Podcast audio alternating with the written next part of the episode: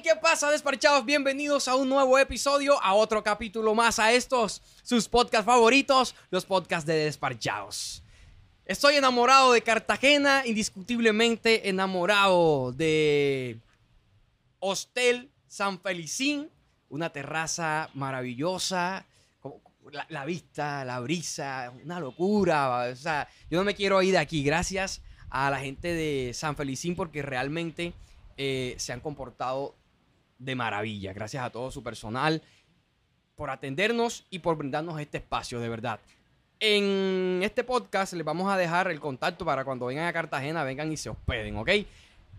Este episodio, este capítulo cargado de mucha champeta, un artista ya reconocido, pero antes de presentarlo, este podcast llega a ustedes gracias al auspicio de mi odontólogo, el de moda de Montería, Rafael Negrete. Me viste la diseñadora Valeria Pico, gracias a Mendoza Mendoza Peluquería. Si usted quiere una cerveza bien fría, hasta la puerta de su casa, llame a Woody en Montería. Transporte, llame a MP. Sus padres lo bautizaron, y así aparece en su cédula, como Faber Luis Salgado, conocido en el bajo mundo como John F. Venga, ese aplauso. Venga, venga, venga, venga. John F. El prefe. Estamos ¿Qué bien, estamos bien, mi hermano, estamos Bienvenido bien. Desparchado, por fin. Por fin, después nos eh, ya son como cuánto tiempo que uno estaba buscando esta entrevista. Son como, como, como año y pico desde que comenzaste. Niño, estás en Montería, sí, pero ya me voy. Vaya, qué vaina, hijo de puta, vale. Este- niño, estás en Montería, sí, mierda, se me olvidó, ya me vine. Ah, ya, no, ah, qué vaina jodida, vale. Hasta que, bueno, me tocó venir.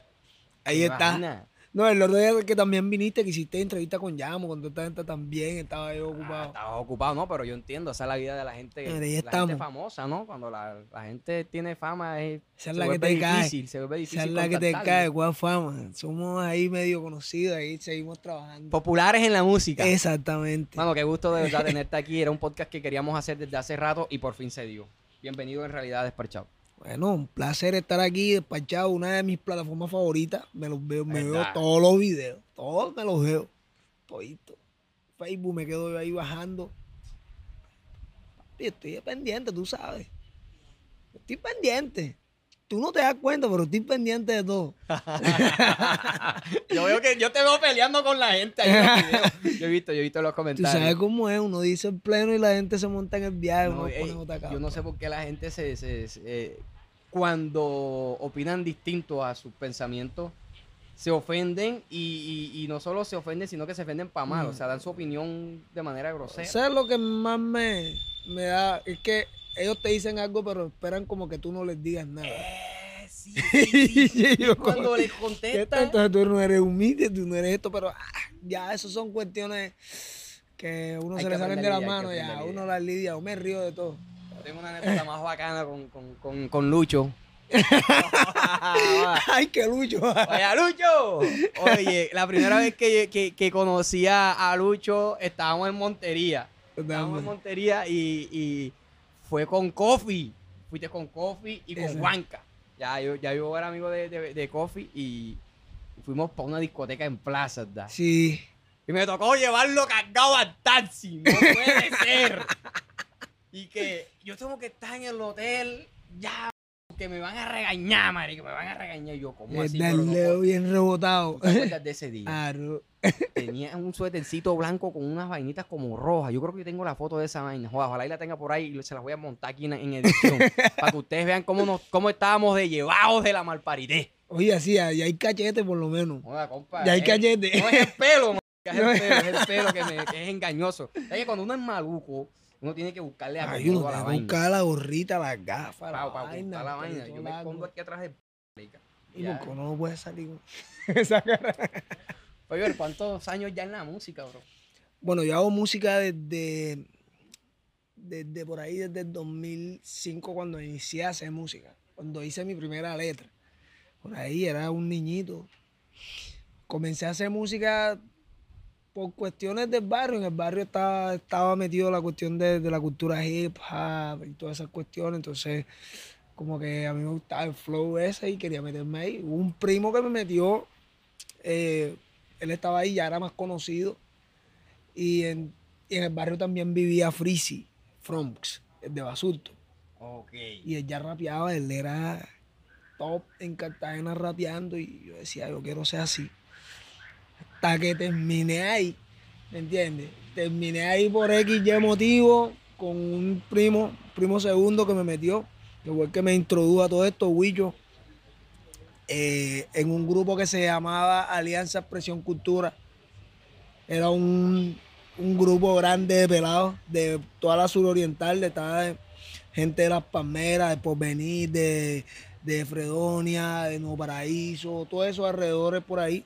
Todo es barrio, pa. Exacto, nosotros lo que buscamos era como que no tuviéramos tanto tiempo libre, descoordinado, porque vivíamos en un barrio bastante difícil, entonces pa- para no tener espacio para caer en cosas que no fueran como que tan buenas, ¿me entiendes? Y así comencé yo en esta de la música por ahí en el 2005. Me acuerdo yo que en el colegio hicieron una, un evento, un evento de, de- de, eh, que era para cantar en inglés. Verdad. ¿Y ya tú, tú sí sabías hablar inglés? No era que supiera, pero ¿Te aprendiste estaba, aprendiendo a. eh, ya iba a entrar al Colombo, porque yo estoy en el Colombo. Eh, iba a entrar al Colombo, pero el, el punto no es ese. El punto es que dijeron, no, bueno, vamos a hacer, hicimos un grupo de tres. Y a mí, como me gustaba la champeta, los panos míos, no, que tú no vas a poder rapear, tú no vas a poder rapear. Digo, me lo tomé como un reto, en serio, ¿me entiendes? Hicimos una cuestión ahí, rompí en el colegio, por encima. Y de ahí fue que te quedó gustando el rap. Ya yo estaba como que iniciándole, pero, Pero ese fue el detonante, ese fue el ese fue el detonante. ¿me entiendes? Bro, años después, eh, sacas una canción, La Celosa. Eso es 2013. Ahí atropellado en pila, ¿viste? Ese fue tu primer hit. Ese fue mi primer hit. ¿Cómo, cómo fue la Mi primer historia? hit personal, porque entre otras cosas, la primera canción mía que sonó en radio eh, fue como, como ya yo solista, fue con, bueno, no solista, estaba en una canción, un featuring con Ray Tree, fue Fuiste Muy Ray Mala, Tri- Ray Tri latino. Ray Tree Latino. Ese es mi compadre, mi hermano. Yo comencé por ahí en la champeta, con él, con Dandy, Con Cousin, con Kevin Flores, Ah, ok, ya, ya, ya acabo de atar eh, los hilos porque esa, esa historia, parte de esa historia me la contó Andy. con... Que, Exactamente. que eran ese, que eran un parche, eran un Éramos un parche grandísimo. Yo comienzo a hacer champeta, ¿por qué? Porque nosotros teníamos un estudio, nosotros hacíamos dancehall, reggae y todo, y yo hacía rap todavía y todo eso. Bueno, todavía hago, pero no lo saco a veces. nada. Bueno, y teníamos un estudio y teníamos que pagar mensualmente la vaina del estudio. Entonces, ¿cómo, cómo hacíamos? Claro, para pa, aguantar los gastos. Vamos a comenzar a champeta, comenzamos y que grabándole a los manes de champeta. Y un momento a otro, ¿cuánto pagan por hacer una canción? No tanto. Dandy, vamos a hacerle.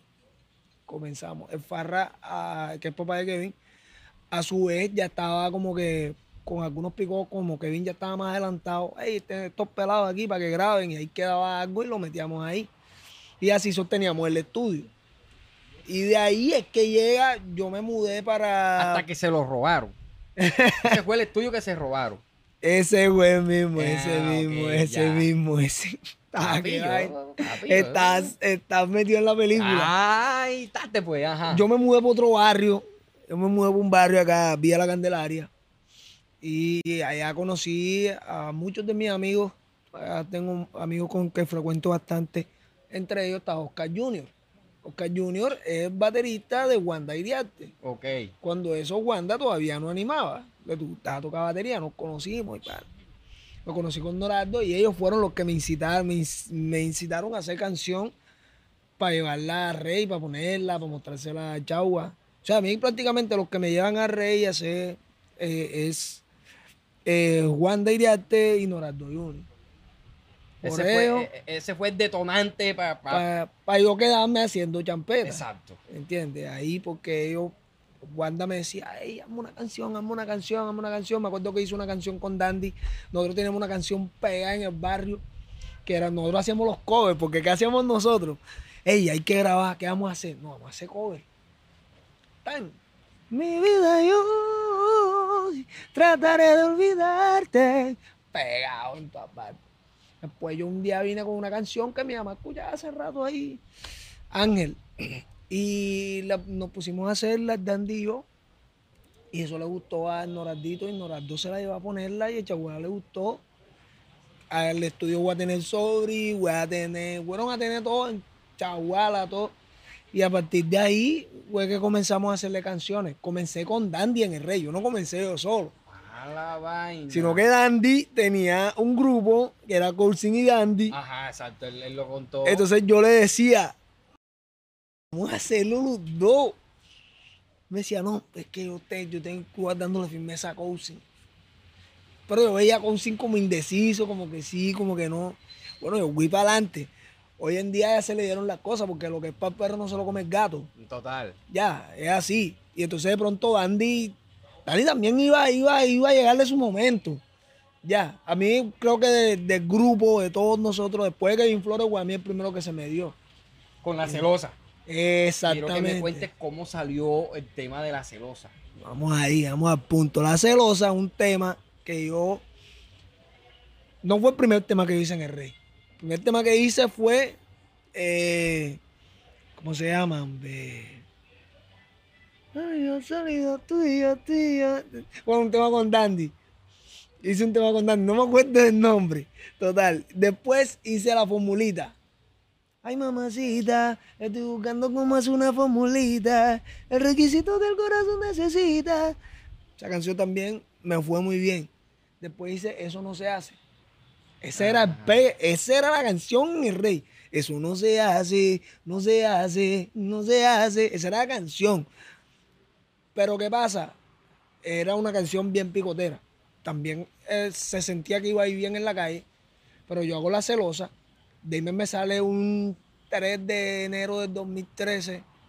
Tengo esta pista, vamos a hacer una canción, vamos a llevarla para Palenque. Con fecha y toda vaina para que respetéis. Ay, eso no se me puede olvidar porque es una vaina bien jodida. Marcó, marcó un antes y un después. Exactamente. Llego al estudio, comienzo a hacer una letra, estaba bacana, pero y ahí vamos a hacerle el peluque y llega un pana de, de Palenque, que era el que nos iba a llevar en el, en el taxi, él viene estrilando, ¿no? Ah, mueve así, joder, tal, bla, no sé qué. Y él me quedó, el sobrino me quedó mirando. Ese es el tema que vamos a hacer, vamos a escribir de eso. Y te juro que salió el tema como en 20 minutos. Vamos a recordarlo porque para que te Todo. Ah, Busco una mujer que me quiera, pero que no sea tan celosa, porque la que tenía lo era. Ya no quiero saber de esas cosas. Si salía ella me seguía y me perseguía, ya no tenía espacio, no me daba vía y presentía que era una obsesión lo que ella sentía y la de que pues tenía triste la vida mía. La invitaba al party pero no quería llegar, iba solo y me mandaba a vigilar. Ay, tanto la quería pero así no aguanta, por eso me cambié y le dije arranca. Ay. ¿Cómo que era el peluque? Busco una mujer que me quiera y no sea celosa y no monte película ni invente cosas bonitas. Es un vacilo, un Fueron las vacilo. lucas. Eh, bueno, ahí ese fue el primer tema que, fíjate, ese tema lo sacamos, lo sacamos por lejos, porque en el pico eso no gustó. Y así es la película. Claro, eso no gustó porque eso no era el estilo de ahí, eso no. Pero Leo, Leo sí le vio futuro a la vaina. Lo bueno. visionó. Me acuerdo que Leo me vio en Palenque cantando. Eso no se hace. la- yo era como el nuevo. Recordemos que estaba Kevin Flores. En esa época era más difícil. Era una vaina seria porque ahí no entra el que sea. Entonces, eh, imagínate, estaba Kissinger pegado con la DEA. Acababa de regresar la final. Todavía grababan los, los, los, este, grababa Luis Towe, todavía grababa todo, ¿me Estaba peleada la plaza. Estaba, Estaba peleada. y, y acaba de regresar el afinado. El, el mister que nos daba badalle. Que Flor en su momento. Twitter que estaba. Con la grúa era. eh, Twitter venía de la grúa, venía. O sea, Twitter era una locura. Y vengo entrando yo así como que desamparado. Pero yo, sal- yo salí con como el Damer también. Eso es un proceso también porque el Damer estaba incursionando como productor. El sobrino. Y él, o sea, ya había hecho varias pistas, pero con- con quien comenzó como tal de lleno de plaza fue conmigo. Con la celosa. Él, ya, él hizo eso no se hace, hizo la formulita. pero digamos la, la, la que mostraron al mundo. ey, eh, eh, La Esto celosa. fue lo que hicimos. Fue la, o sea, la celosa Ese. fue la canción que te abrió las Ese. puertas a, un nuevo comienzo. O sea, sí, lo que dijimos, un antes Y un después, exactamente. Esa canción cuando, cuando la llevaron al pico no funcionó. Me acuerdo que la pusieron una vez. Hay un video por ahí en YouTube en Las Piedras. La puso Wes Jobby. De ellos, esa no es la canción que el estilo Cachaguada le gusta. Ni que a ninguno le gusta. Me dijeron, no, haz otra canción. Ya, ta, ta, ta. Yo, bueno, y uno como que, a mí la canción me gustaba. Pero bueno, hacemos otra. Yo estaba con la fiebre en 40. Yo hacía canción, canción, canción. A mí me gusta componer. Yo hacía todo el tiempo. Estaba el lápiz caliente. ¡Oh! Y cuando ya ha pasado el tiempo, ya pensamos que la canción, el Leo me dice como a los dos meses, "Va- vamos a sacar esta canción, que esta canción es. Y yo, bueno, el Leo cogió su canción, la llevó a todas las emisoras. Me acuerdo que yo no entendía muchas cosas. Me decía, vamos para el estudio que vamos a meter unos saludos. Nadie metía saludos. Y que cambiaba saludos por los de la, Por la- dependiendo para la emisora que o sea, vas. obvio sí, sí metían saludos a veces en las canciones oficiales, pero hacer versión para cada, Pa' cada eso no se veía mucho. Y en esa época, si lo habían hecho antes, yo creo que Weird reactivó eso. Bro, te juro que yo cambié, yo metí más, más de 100 saludos ahí de emisora No to- joda. En todo el transcurso que esa canción la pusimos. En nada más en En la furor, costa. en su furor. Nada más en la, esa canción me duró a mí en furo como tres años, bro. ¿Cómo estamos de regalía ahí? No, esa canción resultó Ah. bien, bro. Alcanza, gusta- alcanza para pagar A arriendo. mí, no, a, mí- a mí no me gusta hablar mucho de eso ya, porque de todas maneras la gente cree La que gente uno es está. gente. Sí, pero, pero esa canción fue un boom. Por más que digan, porque ahora todo es número, todo. Pero si, si yo no hubiera perdido mi canal de YouTube, te juro que esa canción tuviera yo no sé cuántos millones de visitas. tu canal de YouTube. mi primer canal de YouTube yo lo pierdo, porque cuando hacemos la celosa, cuando eso comienza a sonar, mira, una vez yo me, a mí me decían que no, que, que tu canción salió en, en un programa, yo, ah, bueno, un día me puse a cazarlo, y efectivamente, día a día, la celosa. Kevin estaba en Bogotá, la champeta estaba surgiendo, me acuerdo que para esos tiempos estaba la Plaza Libre, Balvin se había ido de aquí, estaba la plaza librecita, la gente buscando vainas nuevas, Kevin Flores explotado. Entra la celosa, es como el refresco, y yo como que, bueno, yo le digo a Leo, Leo, mira esto, esto, esto. Vamos para Bogotá. Vamos a averiguar. Leo comenzó a mover contacto porque Leo es un man de radio, y efectivamente, llegamos a Bogotá, la vaina era lo serio. La vaina estaba pegada, bro pegada que yo no me imaginaba. Yo no imaginaba nada de lo que estaba pasando. O sea, yo como que No lo, no lo dimensionabas. no dimensioné nada. Nada de lo que estaba pasando. Absolutamente nada. Cuando llegó allá, yo me sorprendo porque donde llegaba, ah, tú eres. Ahí me decían, yo pensaba que era el de la gorra. El de la gorra era Kevin, que Kevin se ponía con la gorrita y tal. Para esos tiempos también entró otra canción. La de Leo Feni, el baloto. Mm, Mami, yo quisiera ganarme un baloto. Bueno, esa canción estaba pegada allá. Me acuerdo yo que nos pusieron hasta en la mega bota en las tandas en esos tiempos. Era difícil entrar en la mega, no y, es fácil. y estamos hablando de, de la mega Bogotá. Y en aquellos tiempos donde no era y que solo música urbana ni nada, era un poco. O sea, todo el mundo era. Estaba tirando sable ahí. Eso era una, una cuestión jodida. Nosotros llegamos a ser número 3 en National Report con la celosa. A nivel Número nacional. 3 en crossover. Número 3 a nivel nacional. O sea, la gente no se dimensiona, porque es que no, yo no tenía tanto registro. A mí nunca, yo no soy de estar tantas fotos, yo no soy de. Y que eh, yo hago show y a veces no monto nada, bro. Este me dice, ay, ¿qué no está tocando? Estaba tocando en tal lado, pero yo no soy de, de- de ese. Eh, de estar. Yo soy muy apático, no sé, no es que sea apático, pero no soy muy cercano de las redes como para estar montando y no sé, no sé, no se me da. No sé, Ernesto, no sé. No sé, no sé, no se me da, no se me da, no se me da. bueno, total, pero en esos tiempos era otra película, era otra película. Te digo que segundo la champeta no he visto nada igual. Yo no lo he visto. Aquí dicen, no, que la champeta es esto, que la champeta. Yo no he visto nada igual todavía.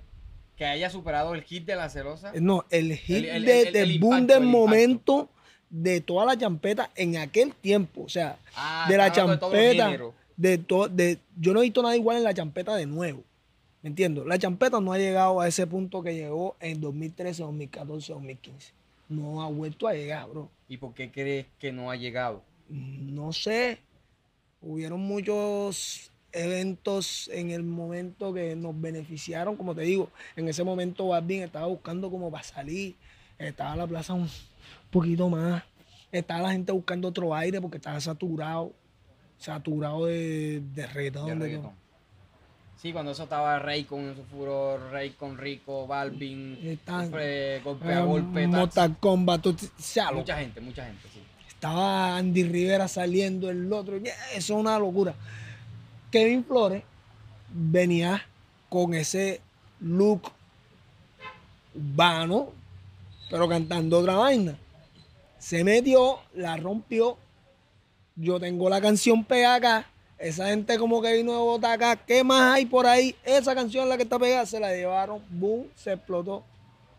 Ok. ¿Me entiendes? Después viene Mr. Black. Mete bandida. Eres bandida. Porque primero metió bandida. Eso es una historia larga. Y bandida como que sí, como que no. Y después Mr. Black me dice, tengo una canción.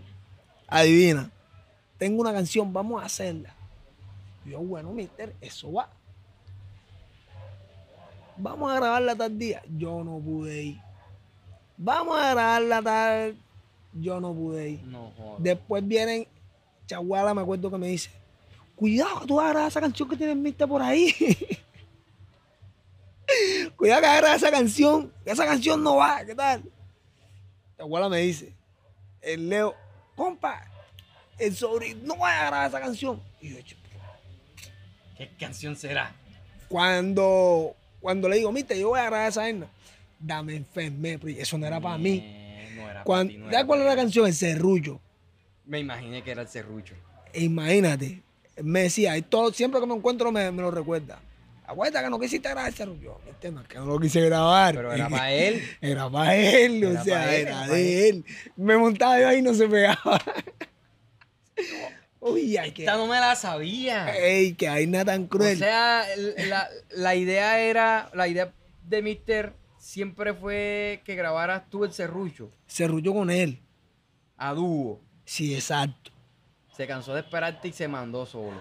No se cansó mucho. Eso, eh, él es desesperado. Eso fue en medio tres veces. Eso Ok. fue en una semana. Ah, ok, ok. Una Fue semana, rapidito. eh, Ya, la tengo que sacar, compa. La tengo que sacar. Ya, ya voy a la mierda. Y después cuando Efectivo. se pegó la vaina tú. No, yo qué. Yo no mal, o sea, yo no. Yo no soy. No, porque es que yo no, yo no soy tan así. Yo, sea, a mí sin- sin- sinceramente la hubiera grabado porque a mí me gusta como que esos retos que me ponen una canción y yo ver cómo puedo aportarle a los temas. Ahí sea que yo en mi visión esté hacer un tipo de canción así o no. Yo busco cómo montarme y cómo aportarle. Pero no es el tipo de canción que yo haría. Por eso yo nunca le, nunca le, le, le- le- le di mucha, pero bacano porque yo digo, no. Tenía que pasar así. Es más, Mister me dice, yo con esa canción no me tomo dos cervezas. Yo- ¿Con esa canción cómo? No me tomo dos cervezas, me lo he dicho varias veces. No me tomo dos, Dos cervezas. cervezas. ¿Cómo así? O sea, él- esa no es su canción para él Ah, sentarse a ya- escuchar, ya te pero entendí, es ya te su entendí. éxito, uno de Ya sus te entendí, éxitos. ya te entendí. Y bueno, yo creo que tampoco yo soy la persona que voy a reproducir como que el serrullo. Me parece una buena canción porque es que la gente cree que las buenas canciones solo son las que hablan de amor y las que hablan de Pero desamor. eso, eso es un no, vacile. eso es un vacile bien hecho. Pa- eh, eh, eh, yo, yo pienso que la música tiene su momento y su espacio. Exactamente. Hay momentos en los que tú necesitas recochar, hay momentos en los que tú necesitas un vacile para vacilarla. Y eso es una letra de un vacile que está bien hecha. Esta noche doy serrucho. Eh, se prendió la fiesta, esta noche voy a beber, traigan la mi cena porque voy a hacer rucho. Ya tú sabes que es de hacer rucho. Ya tú sabes. No, me, no voy a explicar esa vaina. Ya, che. Se pega la celosa y nace un nuevo artista en el género de la champeta, pero no quiero hablar de, de ese John F. Quiero preguntarte qué extrañas de Favor Luis en el barrio. Esta. Dame. Pegaste un golpe bueno, ¿viste? Bro. O sea, yo siempre fui un pelado que le gustaba estar con los vales, ¿me entiendes? Que le gustaba estar con los vales. Yo no soy tan apegado ni a la gente ni a las cosas. O sea, yo sí tengo que estar solo, estoy solo. Si tengo que estar con la gente, estoy compartiendo. Si tengo que dar un concepto y si no. Pero yo tenía varias personas con las que yo andaba más y que compartía mucho, que ahora de pronto no comparto de la misma manera, pero siguen siendo mis amigos. Yo sé que cuando yo los necesito están ahí. ¿Me entiendes? Eh, Así como he acumulado otros amigos que también siguen, eh, son grandes amigos míos, aunque no estuvieron en esa época. Por ejemplo, es- qué extraño del barrio. Sentarme en la esquina de la casa, había un peñón ahí, yo me sentaba ahí con los panas a hablar toda la noche. Peñón Eso- es una piedra, ¿ok? Un peñón, una piedra. Una piedra, una piedra grande. Exacto. Ahí sentado hablando de todo, hablando de música. Cuando nos metimos a rap, que todo el mundo quería rapear, nos poníamos a improvisar ahí en el callejón, porque yo vivía en la esquina de un bolsillo. Un bolsillo, un callejón sin salida. Poníamos a jugar fútbol ahí. O sea, siempre estábamos el combo juntos, ¿me entiendes? Ya esas cosas como que uno va creciendo, cada quien va tomando sus responsabilidades Sus caminos. eh, sus caminos, más, más allá de que yo también ya, quiera yo o no, soy una persona pública y todas esas cosas lo hacen uno separarse un trip de todo eso. Pero yo sigo, por ejemplo, mi mejor amigo, que yo digo que siempre es mi mejor amigo, va a ser mi mejor amigo hasta que yo me muera. El conde allá en Nuevo Paraíso, ese es mi mejor amigo, desde peladito. Desde que yo estaba en mi peor momento, él estaba ahí. Y ahora que como yo la he a coronar, mi hermano, ya tú sabes, ya. Sino que estamos trabajando todavía. A veces la gente dice, no, ¿qué tal? Que porque la gente piensa que porque te ve así, ya tú la coronaste. No, pero en tu esto me lo mente- regalan, ¿ok? Tú en tu mente, tú en tu mente tú sabes que tú no la has coronado. De pronto para la visión de esa persona Exacto. dice, ya tiene, pero no, tú no la has coronado como quieres, ¿me entiendes? Y así yo, yo estoy, o sea, yo estoy visionando. Yo estoy visionando y, y yo sé quién sí, quién no, yo sé quién es. Ya, claro cómo son las Las vainas. vibras hablan. Ya, Las vibras bro. hablan. Ey, pero eh, de pronto ese John F. eh, de. Ese John F. no, porque no era John F. en ese momento. Eras Lucho.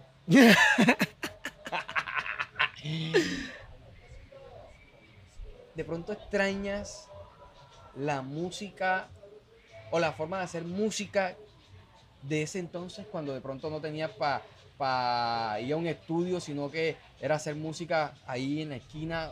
De pronto, eso, ¿qué, qué, qué esencia había allí? Bro, yo, yo siento que, o sea, las cosas han cambiado, como todo, todo siempre está en constante cambio. Yo siento que de pronto en aquel momento había un estímulo, ese, esa, esa ilusión de tú, tú escuchabas a Daddy Yankee, tú escuchabas a Snoop, tú escuchabas cantantes que te gustara. Yo era, a mí me gustaba mucho la música en general. De hecho, mi artista favorito no es ni un champetero, ni, ni, ni un reggaetonero, ni un rapero, nada. Es un man que canta, canta balada, pop. Ese es mi artista favorito. No, también. Alejandro Sanz es mi favorito. El mío es es Leo Dan Imagínate. y Farid Ortiz. Mira, mira qué combinación. Y, y Miguel, Mo- y Miguel Durán Jr., que en paz descanse. Javi, qué, qué combinación tan. Una vaina cruel. Ah, eso Una no yo escucho. Ahí está escucho. una, mezcolancia de tantas cosas. Claro, no, ahí recojo, ahí recojo, ahí recojo. Claro, recojo. son tantas cosas que lo hacen a uno. Entonces, como que, como te decía, yo, yo soy una persona que, que, que, que hago un poquito de aquí, un poquito de allá. Y, y, mi, y mi ser todavía se conserva como que yo hago la música desde mi esencia, sí. De pronto se ha perdido un poquito e- e- esa, esa magia de, de que yo no sé cómo son las cosas y me las pinto en la cabeza de una manera y las busco en mi en el mundo de la manera que la tengo en la cabeza, pero cuando llegas ahí te das cuenta que es diferente. Que es como que sí, te gusta. Yo, yo le digo a mi novia, a mí realmente lo que me gusta de todo esto es estar componiendo y cuando salgo a montarme en la tarima a cantar. A mí lo demás no me gusta, pero me toca. Hace parte de- del trabajo. Exactamente. A mí no me gusta mucho el, el tema del tumulto. Yo me, me irrito, me pongo, porque hay mucha gente que no es respetuosa o otra gente que se emociona demasiado o el que se aprovecha. Y recientemente te pasó un caso. ¿Qué fue lo que pasó? Herda, bro, eso fue una falla. Después, después hablando con toda la gente y desde todos los puntos nos dimos cuenta cómo eran las cosas. Resulta y pasa que yo llego al pueblo, era un evento de la alcaldía, hasta donde tengo entendido, los eventos de la alcaldía tienen full seguridad, Claro. policía, todo. Los vamos a acercar más, lo más que pueda a la tarima para que puedan subir libremente. ¿Está libre la cosa? Pregunto yo. Me dicen, sí, está libre. Vamos.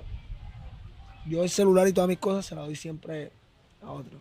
Se la di a, quien me estaba acompañando, pero él me las devolvió por X y motivo. De esas cosas le iba a mandar un mensaje a mi novia, se lo mandé. No, que pila, que llamo. Me lo he metido en el bolsillo del celular. Voy camino a la cuestión. Cuando vamos camino a la cuestión, yo veo la- que hay bastante gente. Y yo, uy, zona. Vamos para aquí un momentico. Pero ya están sonando y... eh, El me- intro, ya el intro estaba corriendo. y yo, compa, me tengo que ir para encima, vamos para encima. Le dije a los pelados que estaban conmigo, a, a los bailarines, y a, pónganse pila que vamos para encima.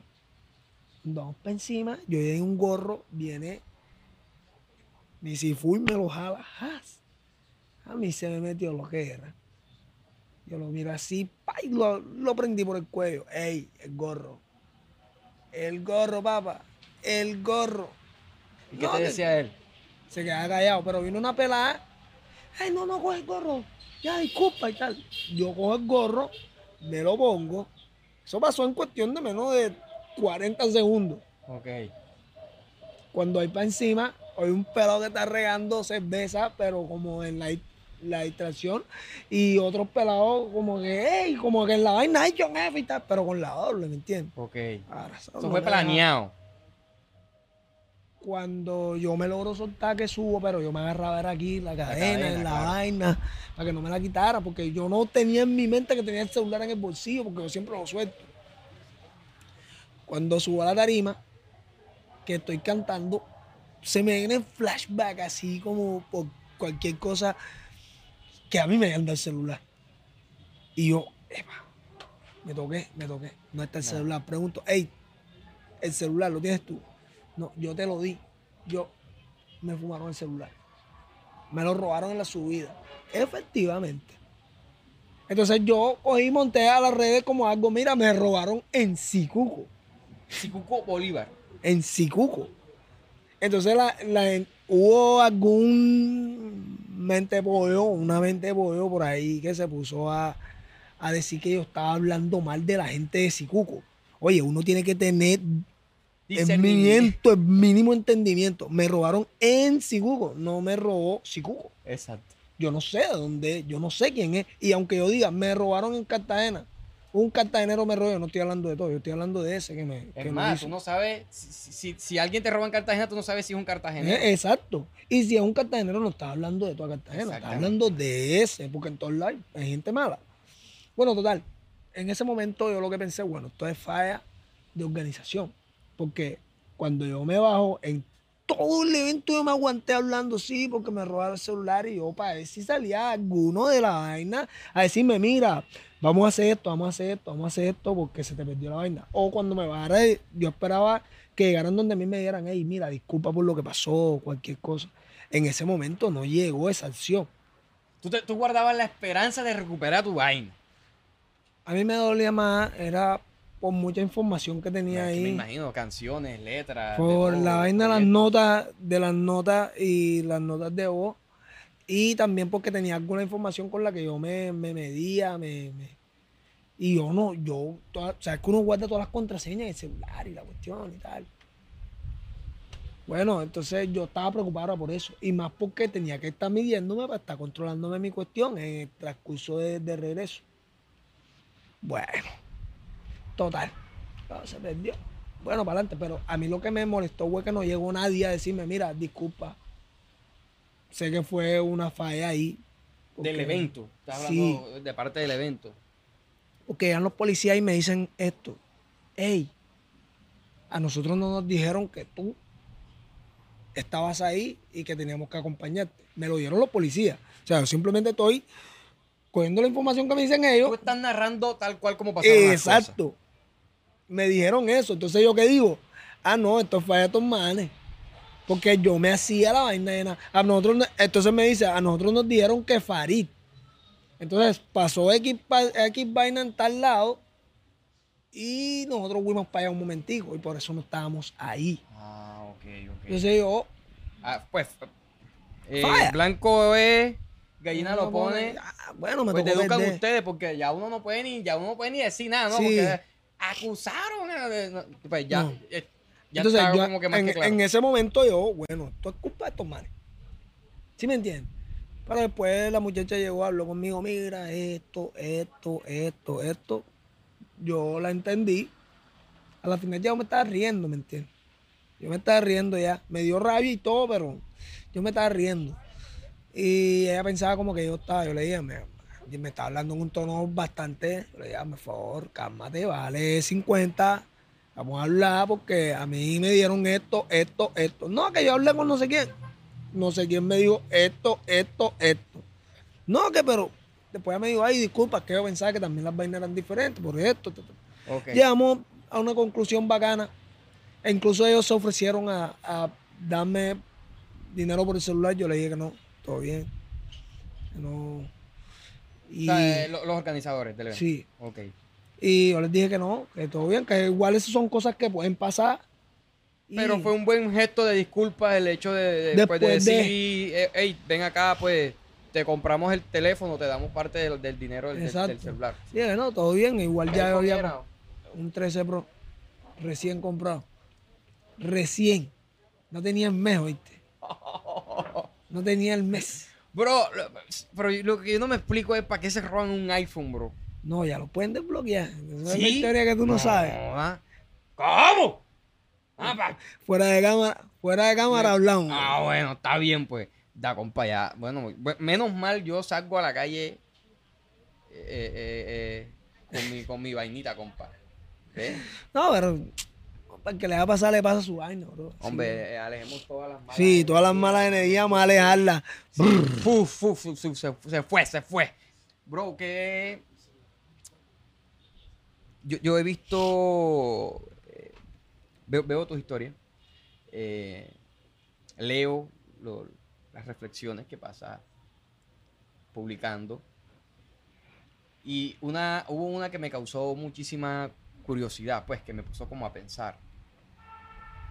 Y es el hecho de la soledad, de que a veces te sientes solo. Bueno, eso es un tema bien profundo. Porque es como que la soledad es un tema que no, no es que, a veces no es que tú estés solo de verdad, sino que hay aspectos en tu vida en los que tú sientes que, que no puedes decirle cosas a otras personas, que o, o entiendes en tu cabeza que los demás no te, van a enten- no te van a entender tienes en tu cabeza que solo tú puedes resolverlo, aunque no sea así. Y entonces terminas con la sensación de soledad, aunque estés rodeado de mucha gente que sí estén dispuestas a ayudarte. ¿Y qué ha sido lo que te ha llevado a, a sentirte vacío? Oh, bro, yo, yo soy una persona que, que yo soy de momento. Yo tengo mis días. Yo le digo a, a Melissa, hoy es un día de eso. Es un día donde me pongo a pensar de más y eso es malo. Pensar demasiado es malo. Y más una persona como yo, que, bueno, todo el mundo tiene sus, sus chicharrones y todo, pero yo he tenido bastantes cosas en la vida que, que a mí me ponen a pensar que, ah, ¿será que, será ¿será yo sí soy para esta vaina? ¿O será que yo tenía que haberme muerto hace tantos años? ¿Será que esto? ¿Será que lo otro? ¿Por qué no me sale tal vaina? ¿Por qué no se me da X cosas? Si yo estoy trabajando por eso. Y muchas otras cosas. No es que en mi vida yo no tenga, porque al final yo vivo con mi mamá ahora mismo, vivo con mi novia. Esas dos mujeres Un apoyo. Exacto. Mucha moral, hay mucha moral Dios ahí. mío, cuando yo necesito algo, hablar o hablo con cualquiera de ellas dos, o hablo con mi hermano, que eso yo lo llamo y eso está ahí, ¿me entiendes? O, o alguno de mis amigos, con Edgar, con, con eh, Mickey, con Yankee que está en Medellín ahora, con el que sea. O sea, yo siempre tengo gente, pero hay cosas que tú, tú, tú no sabes cómo reaccionar, ¿me entiendes? Tú estás ahí, como que están al frente. Es que uno no nace preparado para vivir, bro. Exactamente.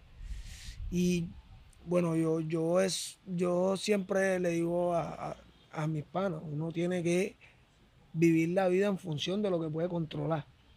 ¿Entiendes? Lo que no puedes controlar, ¿para qué te preocupas por eso? Si no lo vas a poder controlar, vas a perder tiempo. Pero eh, una cosa es decirlo, otra cosa es actuar conforme a eso, ¿me entiendes? ¿Y tú crees que, que Lucho controla a John F? Yo creo que ellos no, no, no tienen mucha diferencia, bro.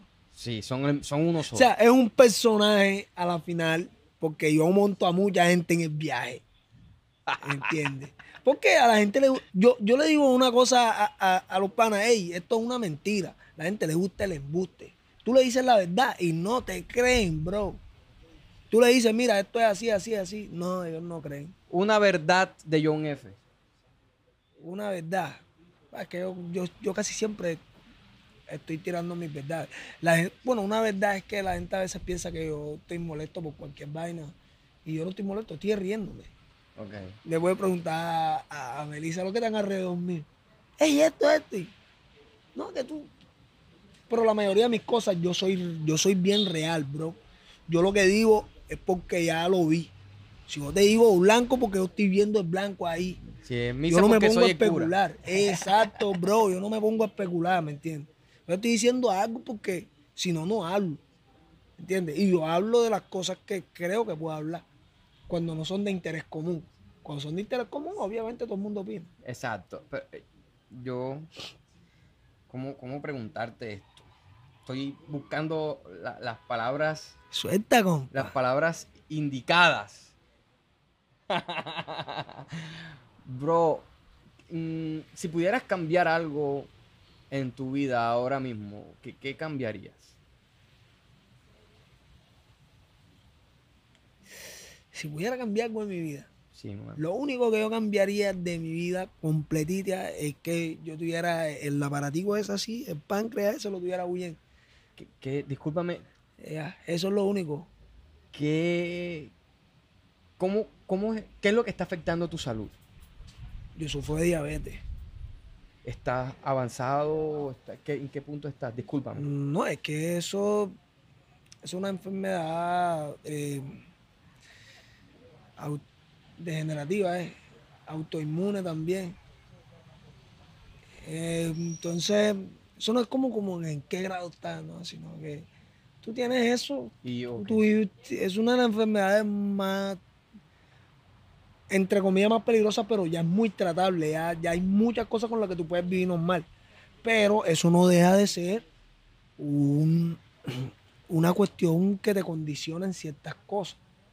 Hay mucha gente que dice, no, que tú esto, que tú esto, que... Ah, pero es que no saben cómo vive uno, ¿me entiendes? Y emocionalmente ha sido difícil lidiar. Bastante. Mucho, bro. Mucho. Es que yo tengo un shock, yo tengo una imagen en mi cabeza que nunca se me va a quitar. Nunca se me va a quitar. Yo en el hospital, yo no podido hablar, no puedo, no veo bien, yo nada más escucho ahí medio ahí.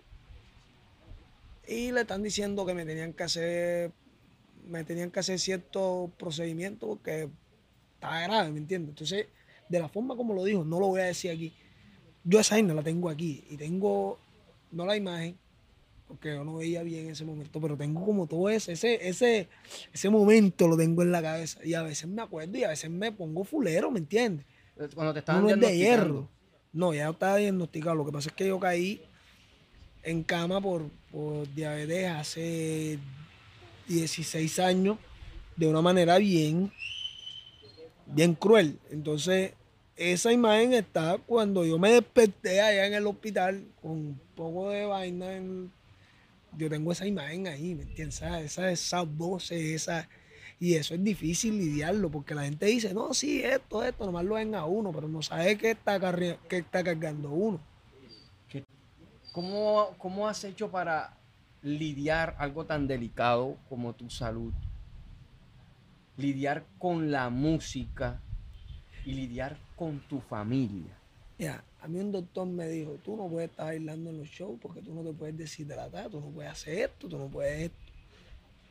Y tú tienes una cuestión que tú tienes, eh, cuestión emotiva. Emotivo, eh, salud, eh, azúcar emotiva, que que nosotros tenemos muchas hormonas que también afectan la cuestión del azúcar en la sangre y todas esas cuestiones. Entonces yo tengo una cuestión, a mí se me sube la adrenalina, yo estoy grabando y se me dispara el azúcar. ¿Tú me entiendes? Yo estoy grabando y se me dispara, entonces tengo que estar pendiente. Yo estoy cantando, lo han visto los pelados, estoy cantando, estoy gastándome en pila energía, me bajo con o con una hipoglucemia o con una hiper.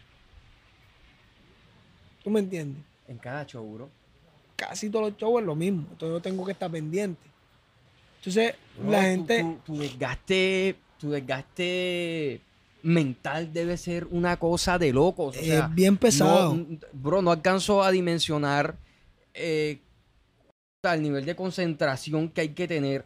Es bien pesado, Pri, es bien pesado. Hay gente que no, o sea, porque es que la diabetes es muy de cada, de cada paciente, ¿me entiendes? Todos no son iguales. La gente cree, no, es que el otro le va bien, a ti te va bien. No, porque de pronto a ti te están afectando otras cosas que a esa persona, ¿no? Y eso es lo que pasa conmigo. Ah, Yo he tenido bastantes dificultades por eso. Por eso, ¿por qué? Porque es que yo voy a un show donde tengo que viajar 10 horas por carretera. A veces las comidas no son las más adecuadas, Sí, en la pero hay que comer. Sí, en la carretera hay que solucionar. Entonces la gente dice, entonces ¿por qué hace eso? Porque es que este es lo que a mí me gusta. Y de esto come. Y de esto como, y de esto come, come, de esto le tengo que asegurar el futuro a la hija mía, le tengo que trabajar por las cosas con, con mi novia, le tengo que trabajar por las cosas con mi mamá, tengo que, si puedo, ayudar a mi hermano, tengo que, todo, ¿me entiendes? Porque yo aspiro a coronarla por poder, a la gente que está cerca, poder ayudarla como es, ¿me entiendes? Bro, ¿y a qué le temes? En este momento, ¿cuál es tu mayor miedo? Ahora tengo muchas, yo tengo muchos miedos, Pri. Bro, no te preocupes que yo tengo Mucho, tiempo aquí para muchos. escuchar todos tus miedos. Mucho, Pri, mucho. No que uno a, a veces no habla tanto de eso. Ok, por eso estamos, tenía- en, estamos en despachado porque aquí se habla de eso. Pero yo llegué a un momento donde yo decía, bueno, ya, si me va a morir todo bien. Ah, No me importa, al final es- El ciclo de la vida. yo tenía hasta, tú te imaginas un pelado de 16 años pensando así. Bueno, ya, al final, porque cuando a mí me pasó lo que me pasó, mi papá vendió un poco cosas, mi mamá haciendo, buscando para que yo estuviera mejor. Y yo decía, pero si, si, si yo me muero ya, ¿qué tanto, no? Y ya, no pasa nada. La vida sigue, a todo el mundo, pero después del tiempo de día, no jodas. Si en ese momento me hubiera pasado eso, quizás yo no hubiera tenido la oportunidad de vivir tantas cosas y de brindarle también alegría a mi mamá. De pronto que mi hermano, mi hermano hoy también hace música. Mi hermano ha podido hacer lo que él le dé la gana.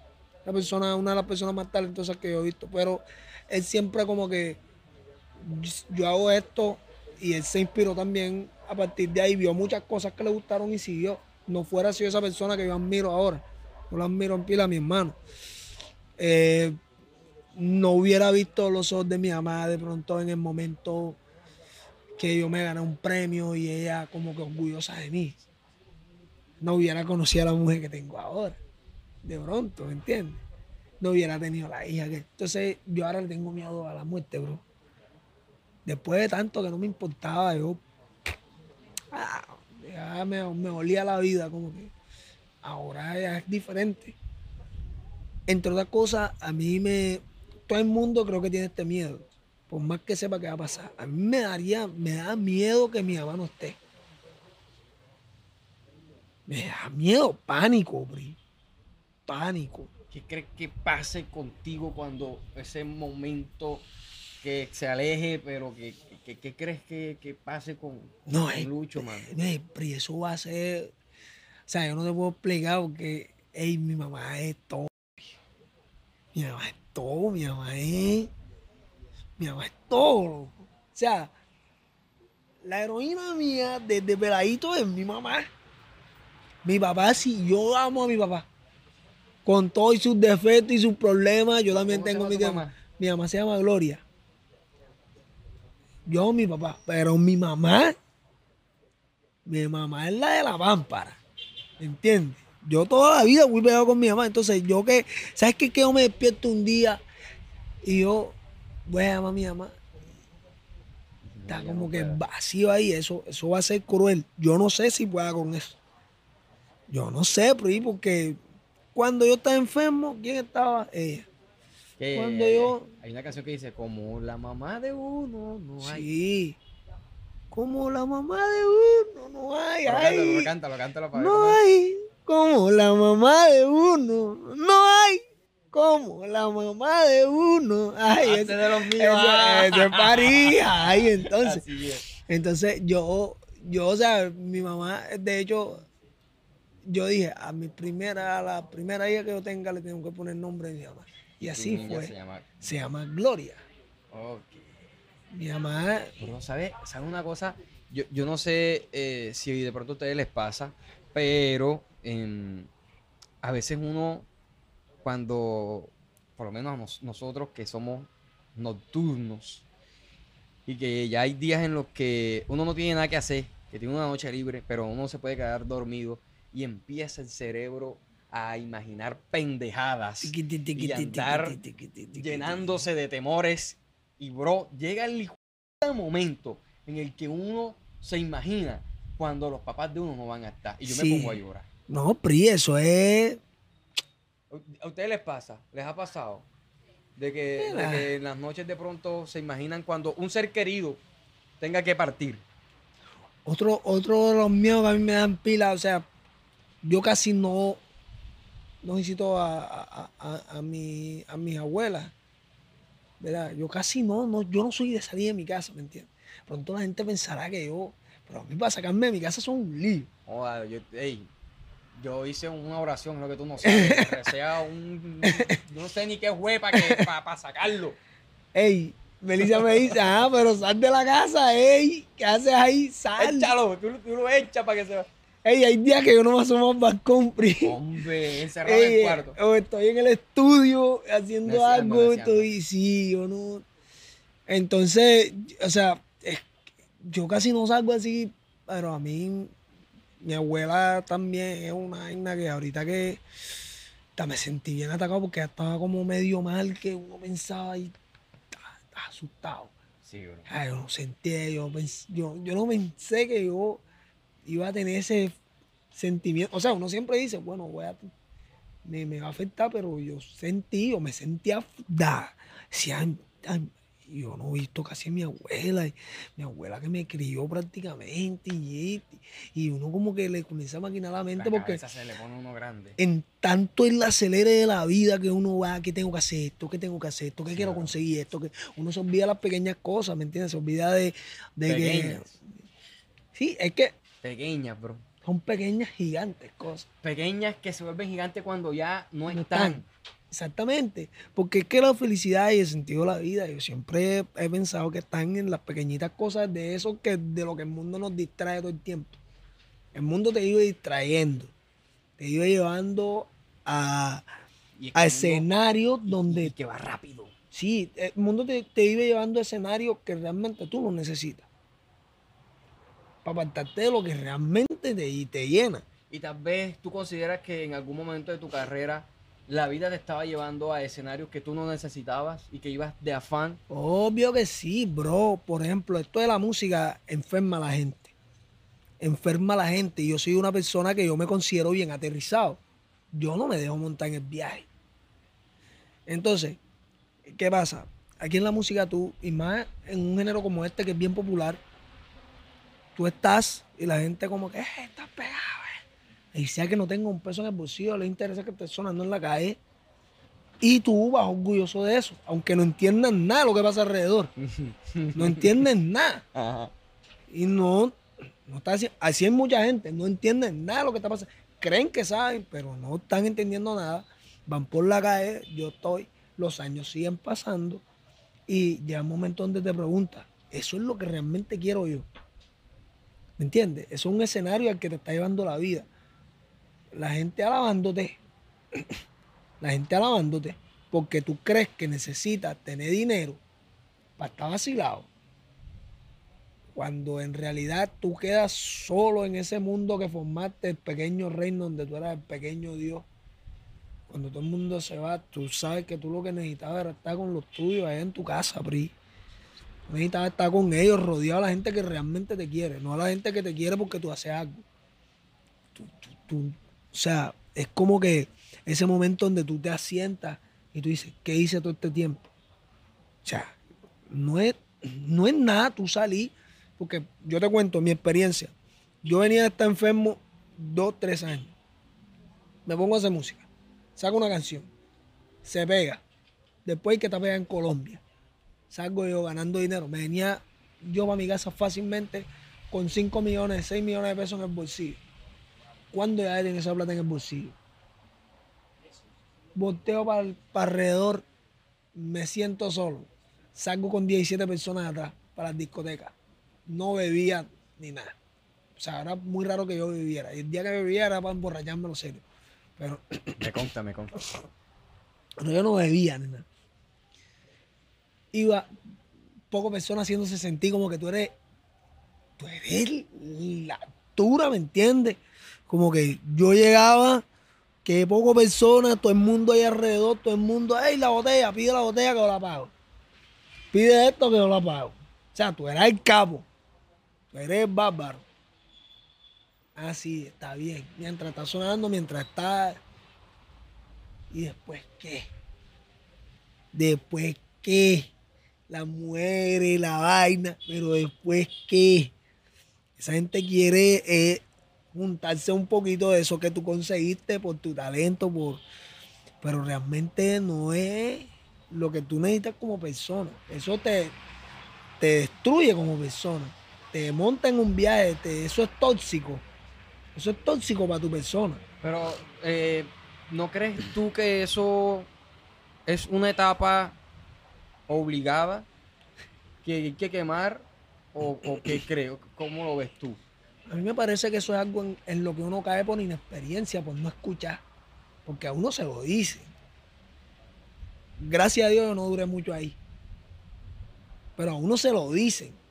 Yo te apuesto que a ti cuando, cuando a ti te ven mañana que estás adquiriendo cosas y te dicen, hey, ponte pila que ahora esto, esto, todo tú no paras bola, uno se cree. No es, no es la bondad. Entonces, uno a veces no escucha, y más cuando uno es pelado, ¿me entiendes? Cuando uno tiene 18 años, 18 a los 21 años, tú no crees en Y nadie. ganando plata. Y ganando plata y- que y tú no... con popularidad, con fama. Entonces tú llegas al barrio donde los pelados de tu edad no ganan plata y tú eres de la plata. Eh, no es que tú, tú aunque yo nunca llegué con esa, con, pero de una u otra forma te hacen sentir como que tú eres. Ya. Y entonces comienza el lamboncito que nunca falta. Esto, esto, esto, esto, esto. A veces te comienzas a alejar de la gente que realmente importa. Y eso pasa factura con el tiempo. Uno, uno, yo le digo a todo el que está comenzando, ella de risa, no te vuelvas loco. Antes a uno le daba tiempo de rectificar. Ahora, como va el mundo a esta velocidad, te estrellaste y quedaste, no te daba la pa. Yo, yo no, yo no sé en qué momento el, el mundo eh, empezó a poner un acelerador viejo y que vamos, que yo no sé ni a cuánto. Yo, No, esto, esto no se sabe dónde vamos a parar. Esto no se sabe dónde vayas a parar. Esto no- Sí, es una cuestión. Ah, no, y yo pienso también que es como un. un daño colateral, por así decirlo, el hecho de tener la carrera que tú tienes. La carrera de ser artista. Y hablo en general, ni siquiera por ti, sino de todos los artistas, de toda la gente que se maneja en esto que hacemos. Que requiere de un. De, de, de estar totalmente siempre activo, siempre ahí, porque como el mundo va tan rápido, si te, si te haces una pausa, esa pausa te va a salir cara. Exactamente. Porque si vives de esto y pausaste, Vamos, ve a a enganchar. es difícil. Entonces es más fácil estar todo el tiempo dándole, dándole, dándole, dándole, pero eso requiere tiempo. Y es, y es lo que lo más curioso, que lo que más tenemos valioso en nuestra vida es el tiempo. La gente cree que tiene tiempo. No tenemos tiempo. No Yo- tenemos tiempo para nada. quisiera tener, eh, agregarle unas tres horas más al día, bro. Para tan siquiera poder dormir bien. No tenemos tiempo para nada, bro. Y la gente cree que tiene tiempo. Yo a veces, o sea, yo tampoco que yo no estoy viejo. Tú no estás viejo.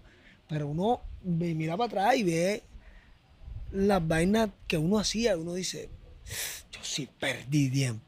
Y entonces voltea para el otro lado los que están ahora y tú dices, están perdiendo el tiempo. ¿Me entiendes?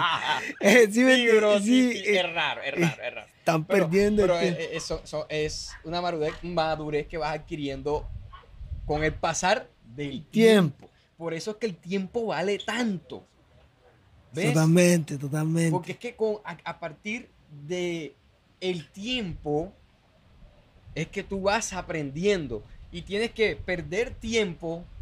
para aprender a aprovechar el tiempo. Exacto. Pero hay cosas de, hay, hay formas de uno optimizar. Claro, Pero uno claro. escucha a lo viejo. Uno cree que uno sabe. ¿Sabes por qué creo yo eso? Porque cuando uno está joven, la mayoría de, de los jóvenes, bueno, no, no me pasó a mí, eh, la mayoría de los jóvenes piensan que la juventud es eterna y que la juventud te va a durar toda la vida. Sí. ¿Ves? A mí me, a mí me regañan a cada rato que porque no, que tú sí trasnochas, que tal, que no sé qué. No, Es que yo ahora es que puedo trasnochar, porque estoy en Exacto. mis mejores días, o sea, me siento con mucha energía. Va a llegar el momento en el que, compa, ya a las 8 de la noche ya no me van a poder llamar. Loco, ve, ¿sabes qué es lo vacilado? Que tú te mataste de los 20 a los 40. Entonces todo el mundo está fiestando. Bacano. Todo el mundo fiesta. De los 40 para allá tú estás viajando y ellos allá atendiendo y esto y lo otro y buscando porque no tienes vacilado. caso, no tienes esto, no tienes... Ah, pero uno está vacilado. Entonces, de ese man, ¿quién sabe qué hizo? ¿Qué estará vendiendo? Está vendiendo Bueno, Avon. Está lavando plata. ahí está, eso es lo que dicen. Y, y no, ah, de pronto hay gente que hace sacrificio y bueno, todo sacrificio tiene su recompensa con el tiempo. Hablar del tiempo es una vaina tan jodida porque es que todo lo compramos con el tiempo. Todo, todo vale tiempo, bro. La gente cree que compra con dinero. Compramos con tiempo. Compramos con el tiempo que expendiste para obtener ese dinero. Exactamente. Aquí donde yo digo algo, la calidad de vida depende de el tiempo que tú tienes para llegar hasta tu trabajo, el tiempo que tú tienes para llegar a la universidad, o sea, cuánto te demoras de, de- tu casa al trabajo, cuánto tiempo duras en- en- en- sentado en tu oficina, Eh, cuánto tiempo para devolverte a tu trabajo y cuánto tiempo tienes para descansar. Entonces, para de bola, aquí donde yo digo, la gente, bueno, yo, yo entiendo y cada quien puede hacer con su vida lo que quiera, porque a la fin y al cabo se su Exactamente. pero, por ejemplo, yo te voy a decir algo. Cuando alguien a mí me dice, no, que yo me voy para Bogotá, porque Allá están las las oportunidades. oportunidades están en Bogotá. Ah, Ok. bueno, manito, Salga. Váyase para Bogotá, para cualquier ciudad, váyase para Arre, arre, arre. Entonces, yo digo, ¿cuánto me voy a demorar para llegar de mi casa a un centro comercial? A verme una película encima. Una. Eso es un, un punto. ¿Cuánto me voy a demorar para ir a una cita médica? Bro, es que. Es un tema bien extenso, bro. Bro, ¿cuánto me voy a demorar supongamos, estamos hablando de, de empleos promedios. Ojo, no, estoy, no quiero decir de que un empleo promedio sea malo, no. O sea, estamos hablando de tiempo. Sí, no vaya a meter otra vaina aquí porque yo me los conozco. Estamos hablando de tiempo. Un empleo promedio que tenga alguien que tenga que levantarse, cabrón, a las 4, 3 y media de la mañana para estar en el trabajo a las 6 y media. No, uno, No. uno lo que busca es comprar tiempo. Uno lo que busca es comprar su propio Eh, tiempo. Bro, esa es la reflexión. Uno No. busca comprar su propio tiempo. Y por eso yo tengo mi empresa y me maté porque lo entendí. Y no significa que la tenga fácil. Esa, ojo, ojo. Buen Sí, porque punto. la gente cree Buen que. punto, No, que tú eres buen cantante, que te. Ah, tú eres cantante. Tú quieres ser cantante, ven, mámate las 10 horas que tienes que irte hasta el pueblo. Mámate la- los 15 años que tú vas a aprender a escribir.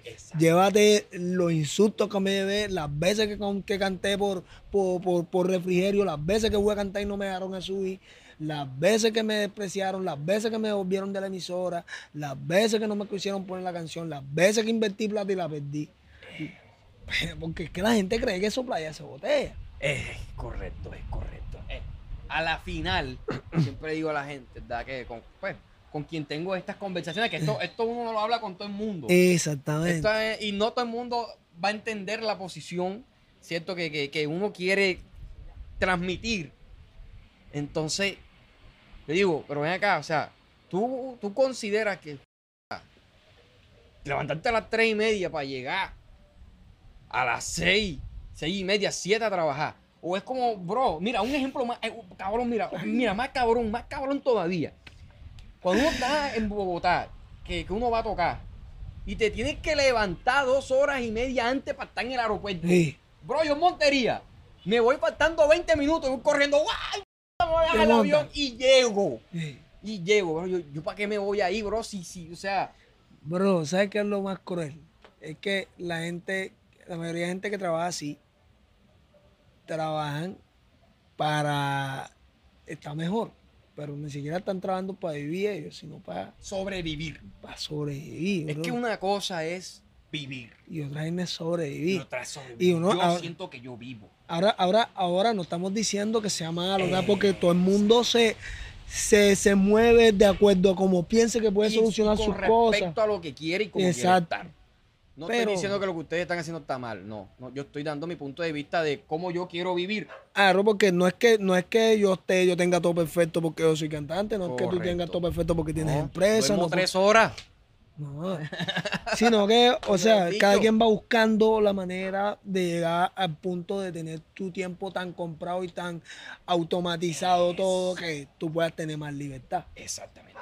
Es como, para que la gente lo entienda, eh, automatizar y comprar nuestro propio tiempo es que, por ejemplo, John, si quiere, se para mañana, si no tiene un compromiso ya previo, si quiere mañana, se para de la cama A las 12 de la, a la, a la una, a las 12 a almorzar y no pasa nada. y no pasó nada. Porque Pero- ya compró su tiempo Exactamente. matándose antes. Pero el que tiene el compromiso de una empresa tiene que levantarse o levantarse. Papi, te levantas o no comes. Exactamente. Exactamente. Bro, Entonces, yo, ¿sabes qué? Hablando aquí esto, yo no lo había visto, o sea, no había pensado en que en realidad yo estoy es tratando de comprar mi tiempo. Exactamente. O sea, siempre había pensado, sí, pago las cosas con tiempo, pero nunca había pensado ¿En de que yo estaba tratando de comprar mi tiempo. Exactamente. Eso es lo que uno hace, bro. Eso es lo que uno hace. Eso es lo que uno hace porque Esta y reflexión el, está a la verga, y el tiempo y el tiempo no a veces no se compra, o sea, el tiempo lo compra también invirtiendo tiempo. Es, es que esto, eso es lo paradójico. es que para poder comprar tu, tu, tu tiempo, tienes que perder mucho tiempo.